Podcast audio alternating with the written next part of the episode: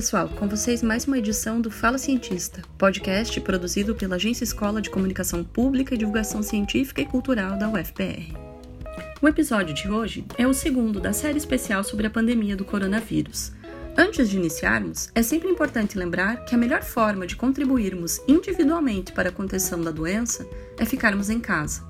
É um compromisso de todos nós protegermos os nossos familiares e os profissionais que precisam seguir com suas atividades. Então, aproveito para reforçar aqui o pedido: fiquem em casa. Para cumprir isso, a nossa equipe também está trabalhando de casa.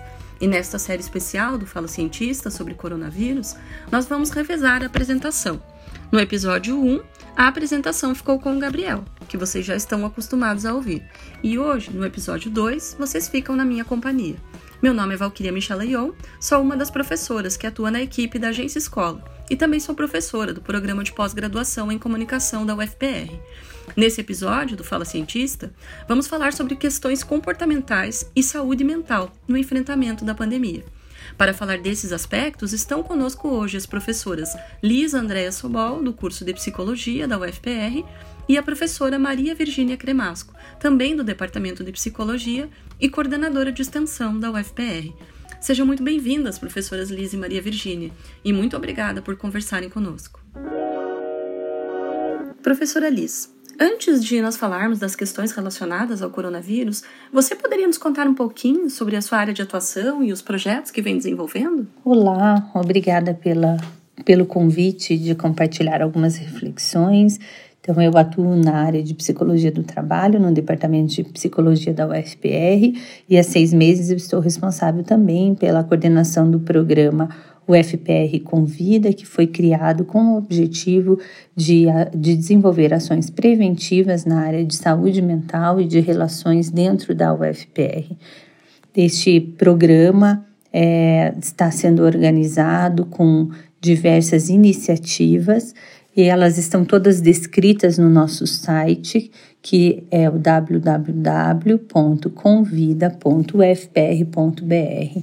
Lá temos ações que envolvem é, atividades direcionadas para estudantes, para professores, para técnicos administrativos, para também para gestores, né, e que tratam desde as questões de prevenção ao suicídio, valorização da vida, prevenção do assédio moral, capacitações gerenciais para desenvolvimento de estratégia, estratégias de gestão né, mais favoráveis às relações e à saúde dentro da organização. Também temos tido espaços com professores por meio de diálogos e agora neste período, inclusive de quarentena, vamos fazer diálogos virtuais. Então, quem tiver interesse pode nos acompanhar por esse canal, também pelo Instagram o FPR convida. É, nós temos tido a oportunidade de ter contato com vários estudantes, inclusive na Semana do Calouro, o, e há uma preocupação e um olhar dessa instituição e nosso, né, em, é, em ter essa possibilidade de estar mais próximo das pessoas.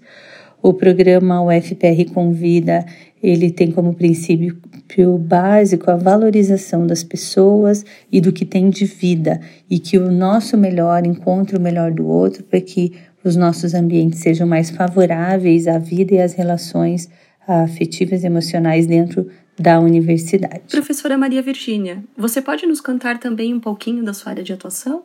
Olá, professora Valquíria. Eu gostaria de agradecer a oportunidade de estar participando desse podcast tão importante, num momento tão emblemático, né, para todos nós que estamos vivendo com essa crise que o coronavírus trouxe para todo mundo. Então agradeço essa oportunidade, agradeço poder estar participando e também fazer parte é, dessa importante iniciativa que é, vocês tiveram, né, que é a Agência Escola de Comunicação e Divulgação Científica e Cultural da UFPR teve é, de extrema importância. Eu venho atuando há bastante tempo na área de psicopatologia. Fiz o meu pós-doutorado na área de psicopatologia e psicanálise. eu trabalho a, as questões relacionadas ao sofrimento psíquico sob a vertente da psicanálise. Vim para a UFPR há 18 anos para dar aula nessa área e venho desenvolvendo atualmente meus projetos de pesquisa e de extensão, principalmente associado às perdas psíquicas e aos traumas. Então, eu tenho um grupo que trabalha as questões relacionadas ao luto, e a sobrevivência psíquica após perdas importantes. E também tem uma outra vertente do meu trabalho que é, o, que é ligada ao uso de substâncias, a drogadição. Então, atualmente, essas duas é, grandes frentes né, de trabalho, é, tanto na pesquisa quanto na extensão, que eu venho atuando na UFPR. O nosso objetivo no episódio de hoje é entender um pouco mais como nós podemos cuidar da nossa saúde mental e do cuidado com o outro, nesse momento em que a maior parte de nós é, já se encontra bastante assustada e preocupada com os desdobramentos da pandemia. Professoras, o que nós podemos fazer para lidar com o medo que um acontecimento como esse desencadeia? Com relação ao que nós podemos fazer para lidar com o medo, né, que todo esse acontecimento está desencadeando, possivelmente um medo que tenha um caráter bastante grupal, né? É, eu acho que o importante é nós termos em vista que é muito comum que nós tenhamos medo de situações que são muito novas e da qual nós temos muito pouco controle e muito pouco conhecimento, como é agora o que tem afetado a humanidade com esse com esse vírus ou pelo menos com a sua capacidade, né, de contaminação tão rápida. E também uma disseminação é, mundial que acaba atingindo uh, todas as classes e na qual nós temos muito pouco controle, a não ser é, nós nos isolarmos socialmente e podermos esperar aí, né, que uma vacina possa nos proteger futuramente e também medicações mais eficazes que no momento uh, estão em desenvolvimento, mas nós ainda não temos. Então, é bastante comum que nós tenhamos estados de medo, né?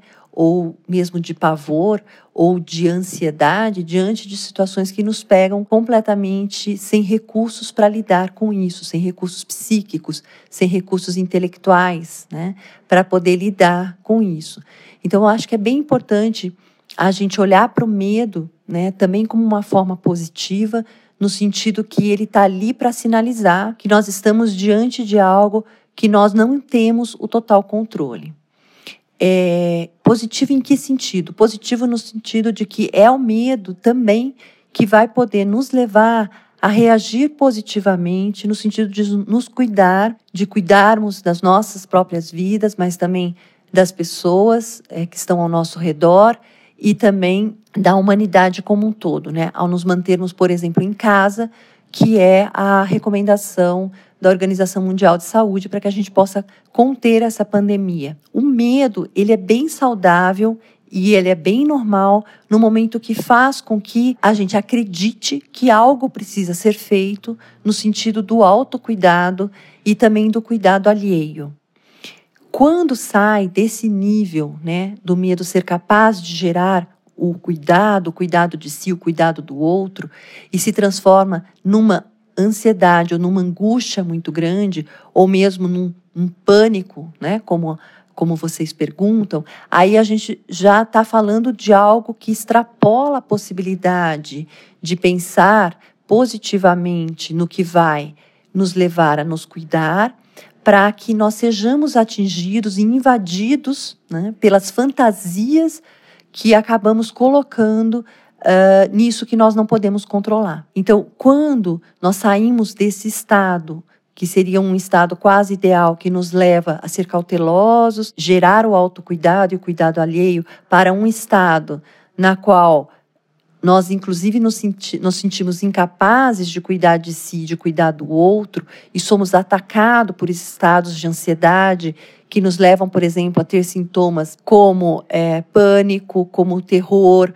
como dificuldade de dormir, dificuldade de se alimentar adequadamente, de cuidar do próprio corpo, dificuldade de organizar a própria vida em isolamento, estando dentro de casa, dificuldade de contato com o outro, né? Quando extrapola, né, disso que seria um estado de cuidado para um estado de pavor, aí a gente já está falando de alguma coisa na qual essa pessoa possivelmente possa estar tá precisando de uma ajuda. Pandemia e isolamento são coisas novas para todos nós. Portanto, estamos lidando com o, aquilo que é desconhecido, aquilo que é para nós novo, e é natural que isso mobilize medo, ansiedade e insegurança. São expressões coerentes com aquilo, com a realidade que estamos vivendo em sociedade. E independentemente da forma de expressão que esse medo ou de destino que esse medo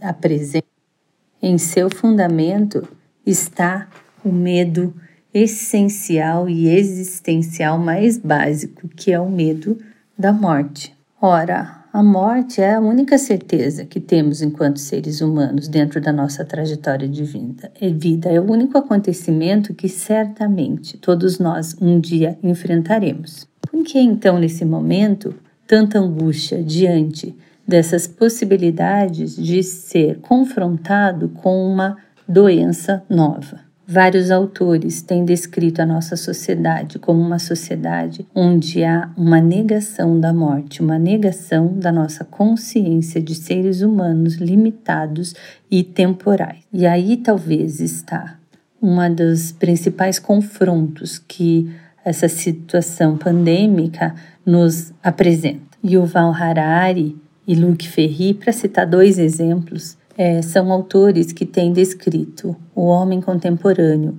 como um ser que vive a experiência e a ilusão de ser um homo-deus. Como tal, busca uma vida independente do outro, autocentrada e referenciada na sua capacidade de autorrealização, traduzindo, no direito de ser feliz, a felicidade se apresenta como a grande meta de existência e como uma, uma sinalização de sentido de vida. Essa cultura narcisista também é, desvia do sujeito a consciência de que ele é apenas um ser humano e o desloca dos seus referenciais transcendentes que o permitiriam se perceber temporário nessa existência. Imagina você que neste contexto esse homo Deus precisa se deparar com uma pandemia que o coloca em casa, que o limita, o seu, que limita o seu ir e vir, que limita as suas possibilidades de escolha e de autorrealização. Não se pode mais fazer o que dá vontade, mas a lógica e a ênfase passa a ser não só a si mesmo, mas também o outro. Como enfrentar o medo? Talvez a melhor pergunta seja como enfrentar a vida. Se deparar com possibilidade da morte sua ou do outro é, na verdade, um convite que a vida nos faz para pensarmos na nossa própria existência, individual e também coletiva. Acolha o medo, acolha a ansiedade, acolha a insegurança. Ela é coerente com este momento. Mas não deixe que isso te paralise, não deixe que isso tire o que é importante desta experiência. Gosto de relembrar a vivência que Viktor Frankl teve é, num campo de concentração. Ele foi um, ele desenvolveu uma das teorias da psicologia e ele foi prisioneiro no campo de concentração e quando ele se deparou com aquela realidade, é, ele fez três compromissos. O primeiro deles é foi escolher pela vida. Acho que igualmente essa é uma nossa uma tarefa nossa, se manter vivo emocionalmente e também fisicamente, com os cuidados necessários da saúde física, mas também da saúde mental. O segundo compromisso que ele fez foi de é, estar aberto a aprender com essa experiência, valorizando valorizando-a como única na sua vivência aprender as lições do tempo presente como uma oportunidade única, cuidando do que a vida está te pedindo e te permitindo nesse momento, da tarefa que a vida coloca para você, exclusivamente para você, nesse aqui e agora. fazer o possível, o possível, no espaço que você ocupa, para alguém para que para quem você é uma referência. E aí já entra o terceiro compromisso que o Frankl faz, que é ser útil, buscar ajudar aqueles que estão dentro do seu alcance, das suas possibilidades naquelas circunstâncias. É uma bela maneira de lidar com o medo, olhar o que ainda é possível de ser feito neste momento, com aquilo que me cabe, com os recursos que eu tenho, tentando ajudar o próximo a também sobreviver emocionalmente e fisicamente a esta realidade. Isso envolve reconhecer a honra que é poder servir ao outro, a honra que é poder ter saúde e dispor de recursos para compartilhar, seja, sejam eles físicos ou emocionais. Isso envolve também ter paciência consigo mesmo e não se recriminar ou se julgar porque sentimentos negativos podem é, bater a sua porta. Quando eles aparecerem, perguntar o que eles trazem junto, que resposta a vida te solicita quando é, te defronta com medo, angústia e ansiedade? Que atitudes são possíveis a partir disso que te mobiliza? O que te incomoda? E é exatamente o que te incomoda que te pode colocar num novo movimento de buscar um sentido. Diante de angústia, nós buscamos respostas e essas respostas sinalizam a nós aquilo que nos é prioritário, aquilo que a nós atribui sentido. Um grupo de cientistas do Reino Unido publicou recentemente, agora no início de março, uh, um artigo com o resultado da análise de 24 estudos que foram realizados em 10 países sobre o impacto psicológico da quarentena implementado durante as pandemias de SARS, Ebola, influenza H1N1, MERS, é, influenza equina. E eles descobriram que as consequências psicológicas negativas da quarentena elas são substanciais e duradouras. Durante esses grandes surtos de doenças, né, como que nós estamos atravessando nesse momento, é claro que a quarentena é uma medida preventiva altamente necessária. No nosso caso, como afirmam né, todos os profissionais da saúde, cientistas que estão tentando entender o coronavírus, é, é óbvio que ela é fundamental. Mas segundo a pesquisa realizada, o uso bem-sucedido da quarentena como uma medida de saúde pública, ela precisa estar acompanhada de ações concretas para reduzir esses efeitos negativos associados a ela. Nós temos acompanhado muitas discussões sobre vários aspectos ligados à pandemia. Mas afinal, o que nós podemos fazer para aliviar o sofrimento psicológico durante a quarentena?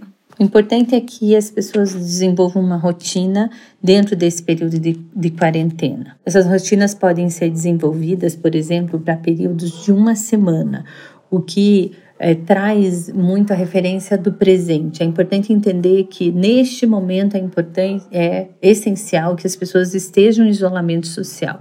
A gente não tem ao certo um prazo para que isso termine. Então, nada melhor do que viver o planejamento de semana a semana. Ao pensar isso muito a longo prazo, pode angustiar demais e também, é, sem ter planejamento, há uma, um, um sentimento de tempo perdido ou de ainda mais uma intensificação de falta de controle sobre a própria vida. Por isso as rotinas são tão importantes, que para dar esta noção de que embora a gente não possa definir muitas coisas desse momento e mesmo a nossa liberdade de ir e vir está restrita, ainda assim nós temos uma ampla possibilidade de escolhas dentro do nosso cotidiano. Além da rotina, é importante trazer a memória, lembrar, se fazer lembrar aqueles que estão perto do que ajudou a superar as outras dificuldades uh, na trajetória da vida da família ou da, da, da pessoa. Portanto, retomar os referenciais afetivos, os referenciais espirituais, transcendentes, para trazer esperança. Aonde está a sua esperança? Busca nela e este esse fortalecimento para enfrentar esse momento que é difícil para todos. Fazer contatos com pessoas que também estiveram com você em outros momentos difíceis pode ser uma boa maneira de relembrar a, a força, a, a caminhada de enfrentamento de dificuldades e desafios de outros tempos. A lista de sonhos nos vincula ao futuro e é importante que ela continue sendo alimentada. Qual é a sua próxima viagem?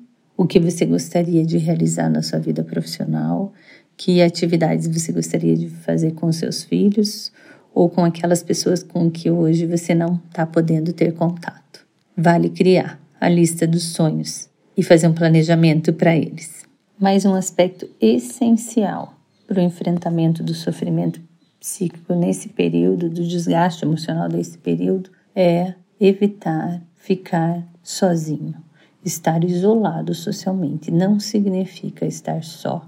É muito importante que a gente siga com os contatos que são relevantes, com é, trocas entre colegas de trabalho, troca, é, contato com amigos que são referências afetivas para gente, usar e abusar dos recursos tecnológicos, inclusive de chamadas de vídeo, se aproximar das pessoas, se manter ligado e vinculado afetivo, afetivamente a elas e também falar desses sentimentos negativos que podem estar tá aparecendo é, nesse momento para que é, eles, ao serem compartilhados, eles vão tomando outros significados dentro da nossa vivência. Se a situação lhe parecer além da, da condição de enfrentamento, é importante buscar ajuda profissional. Nós temos vários psicólogos atendendo online, atendendo por videoconferência, então vale a pena né, ajuda e pessoas não não ficar realmente sozinho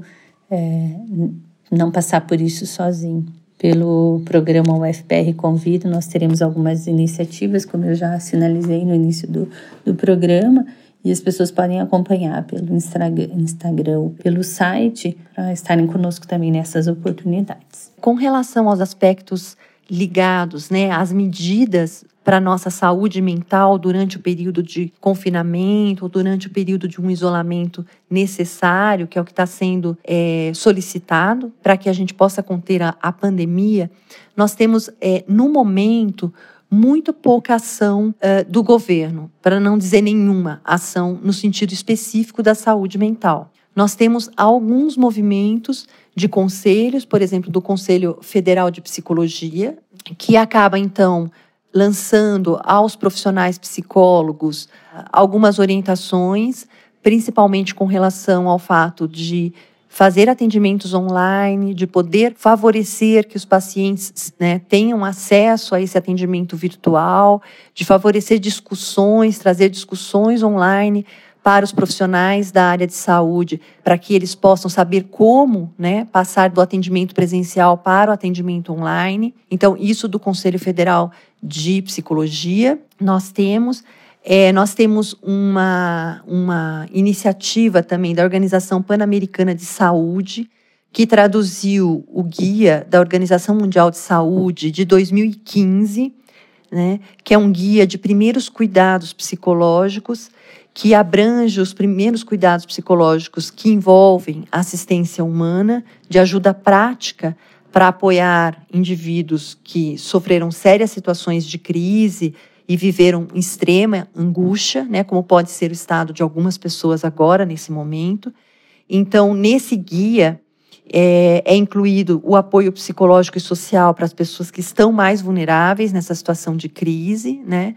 As pessoas em situação de vulnerabilidade, e esse apoio psicológico, então, que, que faz parte desse guia, diz respeito a essa possibilidade de escuta, né, de escutar as fantasias associadas ao horror, ao pavor que essas pessoas possam estar vivendo, de, de um cuidado com relação ao que elas estão vivenciando internamente, né, como terror ou como pavor, um cuidado de escuta no sentido de que é, isso possa ter uma validade, isso possa né, é, ser ouvido desde um lugar de acolhimento, que a pessoa possa se sentir acolhida com relação a isso, né? Acolhida com relação ao seu medo, por exemplo, de morrer ou de ser contaminada, como que isso pode estar associado muitas vezes a questões muito arcaicas e primitivas da sua própria história de vida. Então, muitas vezes a pessoa hoje, né, está muito apavorada de ser contaminada ou de morrer. Tem a ver com a própria bagagem que ela traz psíquica, de estar lidando com outras situações que já teve que lidar parecidas com essa. Então, uma escuta muito acolhedora, uma escuta que possa efetivamente construir junto com a pessoa processos de existência que possa trazer uma maior leveza na situação. Não são processos para negar a realidade, negar a realidade que sim, nós estamos numa crise, sim, vivemos uma pandemia, mas quais as possibilidades efetivas que essa pessoa tem estando num estado de isolamento, de construir modos de existência, né, técnicas de existência para que ela possa se sentir menos angustiada. Essa escuta, ela tem que ser mais individualizada, porque como eu disse, né, cada pessoa vai estar tá reagindo com mais ou menos medo, terror e pavor ou mesmo pânico, de acordo com a sua vulnerabilidade psíquica, de acordo com a sua história de vida. Então é muito importante que essa pessoa possa ter é, alguém, né, um lugar, um lugar virtual agora, né, para que ela possa ser acolhida na, na especificidade do seu sofrimento e a partir daí ela possa colocar em palavras né, o que é esse sofrimento, poder simbolizar o que é esse sofrimento, com a ajuda da outra pessoa, poder encontrar inclusive as palavras para que possa expressar esse sofrimento, para que a partir dessa expressão junto com essa escuta cuidadosa do outro, possa se construir de um modo muito individual, né, muito particular para essa pessoa, o que ela pode estar modificando efetivamente no seu dia a dia, para que ela possa ter um maior autocuidado, para que ela possa ensejar a si mesma possibilidades de ter né, uma existência mais leve durante um período de crise eu disse que em termos de políticas federais, nós não temos ligadas à saúde mental,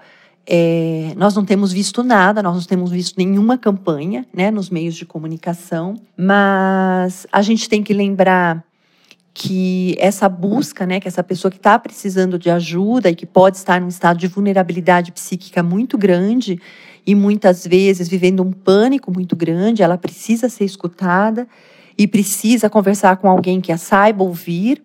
É importante a gente lembrar que o Centro de Valorização da Vida, né, o CVV, tem pessoas capacitadas para essa escuta também, né? Então isso pode ser feito por intermédio do telefone no 188, mas também pela internet, né, pelo CVV, se a pessoa tiver possibilidade. É, existem algumas redes também que estão sendo construídas principalmente é, para as pessoas que estão numa situação mais vulnerável e que a maior parte das campanhas não tem alcançado. Por exemplo, as pessoas que vivem em favelas né, ou em situação de aglomeração, na qual o próprio isolamento é muito complicado né, e fica muito difícil. Então, nós temos algumas iniciativas que a gente pode encontrar no Instagram, mas também no Facebook, para quem consegue ter acesso. Tem o, o, o Covid-19 nas favelas. Também tem o, Favela contra o Vírus. E também tem o Corona nas Periferias. Então, que são três grandes movimentos que pensam né, e ajudam a pensar aí em soluções possíveis para as pessoas que estão numa situação de vulnerabilidade social e muitas vezes é, não tem a quem recorrer, não tem como ser escutada, não tem a quem recorrer. Então, está sendo criado aí uma rede também para acolhimento dessas pessoas em situação de vulnerabilidade excessiva. Uma das mudanças decorridas da quarentena é o chamado trabalho home office, né?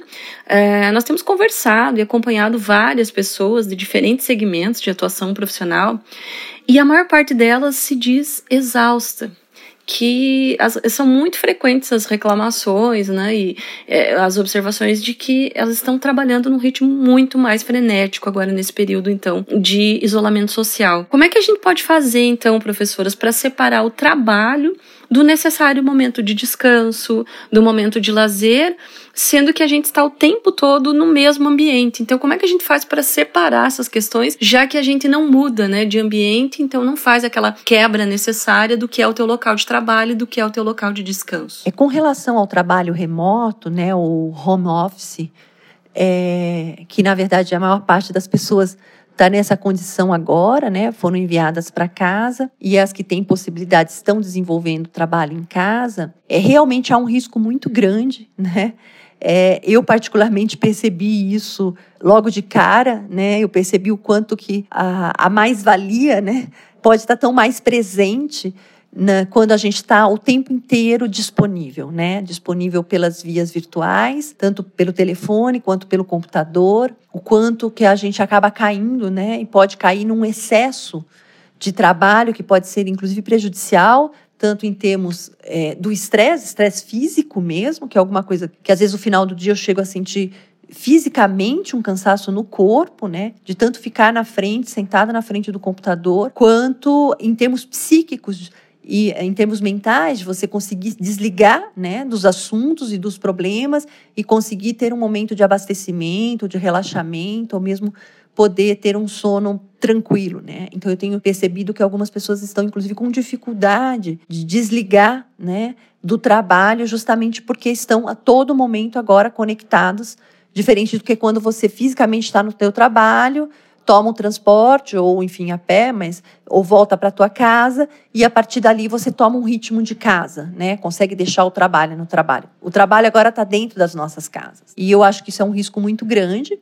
É um risco que, inclusive, eu mesma estou vivendo isso e considero extremamente importante. Acho que, principalmente, a gente está iniciando isso, né?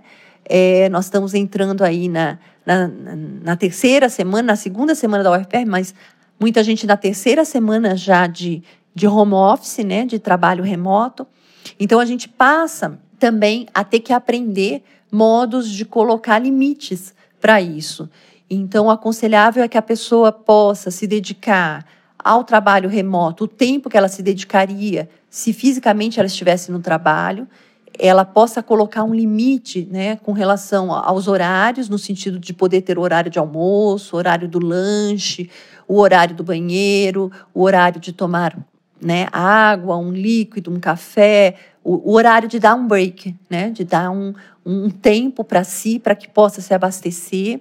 E eu percebi isso por mim mesma, né, não ficar emendando uma reunião em outra remotamente, há um grande desgaste, inclusive porque a própria tela do computador, com a própria luminosidade, né, além de causar um cansaço em termos visuais muito grande, também causa né, uma estimulação é, cerebral, uma estimulação mental, que depois é muito difícil a gente conseguir desligar simplesmente é, no momento que sai da frente do computador. Então, é importante que isso não seja um contínuo, né? que a pessoa possa manter um ritmo de trabalho, que seja um ritmo de trabalho parecido com o que ela tinha é, quando ela estava fisicamente no ambiente de trabalho, mas eu ainda acrescentaria um cuidado a mais, que é no ambiente físico, a gente consegue entrar e sair de uma reunião talvez sem se sentir tão cansado ou tão sugado, né, como a tela do computador muitas vezes nos faz é, eu sugeriria que, inclusive, entre uma reunião e outra, a pessoa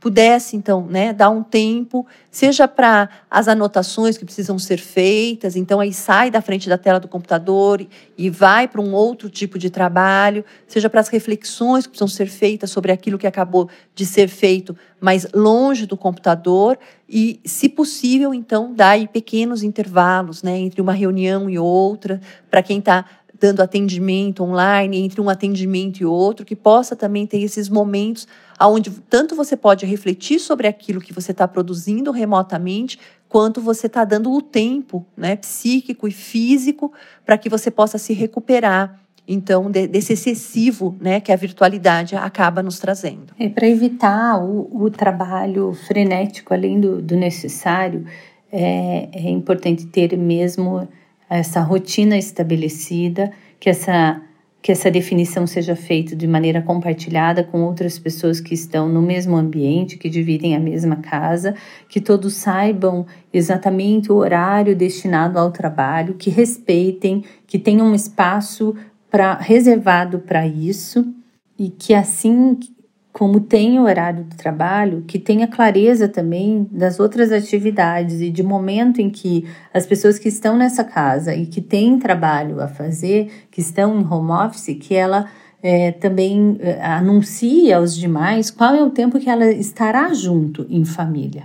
Até as crianças, quando têm clareza disso, conseguem é, ter uma adesão muito melhor e respeitar o horário em que os pais estão se dedicando ao trabalho. Alguns, no entanto, acabam se dedicando é, de uma maneira muito mais intensa ao trabalho, ainda que não fosse necessário, como uma fuga. Tá, tá difícil a realidade, tá difícil vivenciar esse tempo. Então, alguns têm essa alternativa de, é, ao desenvolverem as suas atividades é, ocupacionais, ganhar um tempo de refúgio. Isso não é de todo mal. No entanto, se passa a ser recorrente, é, rouba a oportunidade única de alguns aprendizados deste tempo é, difícil também afasta a possibilidade de viver coisas boas do que tem de bom também nesse tempo difícil. Professoras Liz e Maria Virgínia, para encerrar a nossa conversa de hoje, vamos tratar da questão né, do, do grupo de risco ao coronavírus e do principal grupo de risco, então, que são os idosos. Né? Todos nós já sabemos da importância né, de proteger os nossos idosos, já que eles se encontram, então, no grupo de maior risco na pandemia do coronavírus. A, a, a questão que nós queremos é, ouvir de vocês, então, é como que isso pode afetar a saúde mental dos idosos e o que, que nós podemos fazer, então, para ajudá-los a lidar com isso. O número de registros de testamentos aumentou depois do início da pandemia no Brasil. Pessoas estão mais conscientes dos riscos que estão submetidos e da possibilidade, inclusive, de se depararem com a morte. Os idosos, sendo grupo de risco, não deve ser diferente. E medos e angústias podem ser vivenciados de maneira muito intensas. Para ajudá-los, é importante poder conversar, abrir espaço para conversa sobre esse tema. Uma maneira é perguntar o que eles estão achando de tudo que está acontecendo ao seu redor, que coisas têm passado pela sua cabeça e quais são as suas principais preocupações. Isso ajuda eles se organizarem internamente separarem aquilo que é realidade das fantasias ou das, das emoções que podem estar lhe aparecendo individualmente. Ter pessoas de confiança e de referência afetiva que as acolham sem julgar, mas aceitando a sua vivência, a sua experiência como válida, não buscando soluções para tudo o tempo todo, mas apenas escutando. Pode ser um, um lugar de, de acalento, um lugar de acolhimento emocional para elas. Também no cotidiano, ajudá-las a pensar numa rotina, tentando preservar aquilo que é importante e possível de ser preservado nesse momento, encontro com pessoas significativas virtuais, atividades de lazer compartilhadas também pela internet, são estratégias que podem ajudá-los a aguentar esse tempo. Lembrá-los que essa é só uma experiência passageira e que se eles conseguirem se resguardar nesse tempo, logo, logo ali, na trajetória de vida, eles já terão novas oportunidades de realizar sonhos, os quais importa que continuem vivos. Também é tempo de voltar a essas pessoas com gratidão, agradecendo, tirando delas qualquer constrangimento que possa haver pelo movimento de cuidado delas neste momento. Vejo uma oportunidade que a vida está nos dando de reorganizar essa relação com autoridades, com figuras de referência na nossa vida. É momento de honrá-los com esse cuidado, sem constrangimento, de, se, de sentir prazer e sentir, se sentir útil quando se pode cuidar de alguém mais idoso, de alguém com mais idade, é, num momento tão importante para a preservação da vida deles. E nada melhor do que ter palavras de gratidão, de reconhecer isso claramente e para tranquilizá-los. Agora é a hora deles serem servidos, agora é a hora dos netos e dos filhos os cuidarem e não deles se despenderem ainda de cuidados e de desgaste em busca da, da realização do outro. Trazer esse alívio para eles de que eles cumpriram o seu papel de cuidado do outro e que agora é a vez deles serem cuidados. Sobre os idosos, Valquíria, é, até a gente tem visto bastante nas redes sociais, para quem tem podido acompanhar aí, né? Algumas dicas. É, recentemente eu vi um cartaz, alguma coisa assim, é, dizendo: ligue para alguém idoso hoje, ligue para alguém idoso da sua família, faça contato com alguém idoso, mesmo que né, não, te, não seja frequente você fazer isso, mas faça isso hoje.